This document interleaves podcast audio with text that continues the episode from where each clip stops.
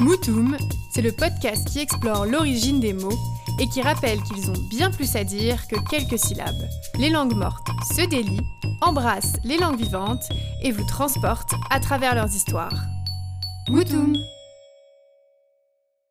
Cette semaine, je continue de vous raconter l'aventure de ces mots qui étaient à l'origine des noms propres, les antonomases. Si vous avez loupé l'épisode précédent sur le même thème, n'hésitez pas à l'écouter avant de commencer celui-ci. Allez, allez, on vous attend. Certains inventeurs et ingénieurs ont tellement révolutionné le quotidien que leur nom a été utilisé pour désigner leur invention. Commençons par une petite, discrète, mais essentielle à la lecture de nos bouquins, les guillemets. Elles servent à citer ou ouvrir un dialogue. Au Moyen Âge, point de guillemets dans les textes. On utilise des virgules pour séparer ou signaler les citations. D'ailleurs, on trouve encore des vestiges de cette ponctuation dans les guillemets anglaises. En 1527, un certain Guillaume, imprimeur, invente les guillemets, qui ne portent pas encore ce nom, sous forme de double virgule inversée ou de petites parenthèses doubles.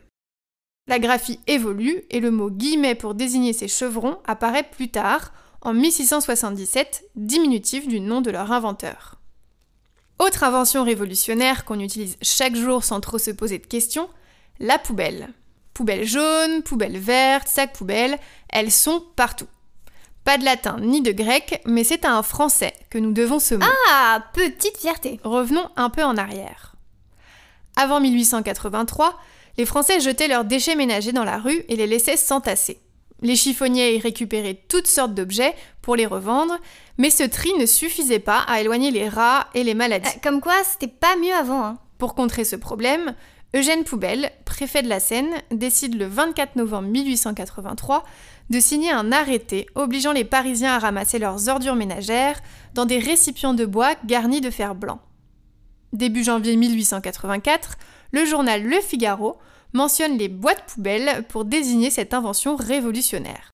L'appellation devient très populaire et entre rapidement dans le langage des Parisiens. Paris, toujours à la pointe des tendances. Si vous prenez la voiture, vous roulez dessus sans trop vous en rendre compte.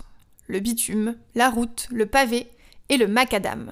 À l'origine, le macadam était une technique innovante pour construire un certain type de revêtement de route. On doit ce mot à l'ingénieur écossais John Loudon Macadam, chargé de l'administration des routes d'Écosse.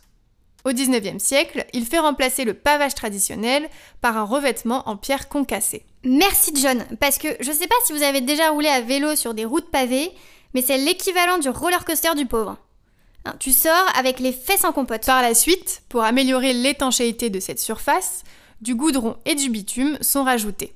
C'est en 1915 que la première route à la macadam a été réalisée en France dans le Pas-de-Calais. Cet ouvrage, effectué à l'époque par l'armée britannique, avait pour but d'améliorer la rapidité du ravitaillement des troupes anglaises sur Béthune et Arras et d'accélérer le transport des blessés vers les hôpitaux de Berck-sur-Mer. Le macadam est installé, mais ça n'empêche pas les klaxons de résonner. Bruyant et souvent trop utilisé, nous devons le mot klaxon au tout premier fabricant de ce dispositif. Message à ceux qui klaxonnent dans les embouteillages, euh, ça fera avancer personne, on est tous coincés. Au 19e siècle, les premières automobiles à vapeur circulent en Grande-Bretagne. Par crainte des accidents, le Parlement britannique vote le Locomotive Act en 1865. À côté de chaque voiture, la loi impose un homme à pied. Il doit suivre le véhicule un drapeau rouge à la main et souffler dans une corne pour prévenir les passants. Réalisant que ce n'était pas très pratique, sans blague, la loi est abandonnée à la fin du 19e siècle et on décide d'intégrer les avertisseurs sonores aux véhicules. Cornes, cloches, carillons ou sifflets, tout y passe. En 1908, Miller Reese Hutchinson, un ingénieur américain, imagine le premier système électrique qui alimente un diaphragme en métal relié à une corne qui amplifie le son. Il choisit de l'appeler klaxon, nom déposé la même année, en s'inspirant du grec ancien klazo, signifiant hurler. Autre invention bruyante et surtout mortelle, la kalachnikov. Vous avez tous déjà entendu ce mot, sans être amateur d'armes, et vous avez déjà certainement remarqué cette consonance qui ne peut être que russe. Et vous ne vous trompez pas. Cette arme automatique ou semi-automatique est inventée en 1947 par le lieutenant Mikhail Kalachnikov, homme le plus décoré de Russie et inventeur de plus de 150 armes différentes. Inspiré d'une arme allemande, il songe à un fusil qui ne tire pas au coup par coup, mais par rafale, une sorte d'intermédiaire en plus léger entre la mitraillette et le fusil mitrailleur. Sa femme dessine les plans de l'arme qui termine dans toutes les mains des soldats de l'armée rouge.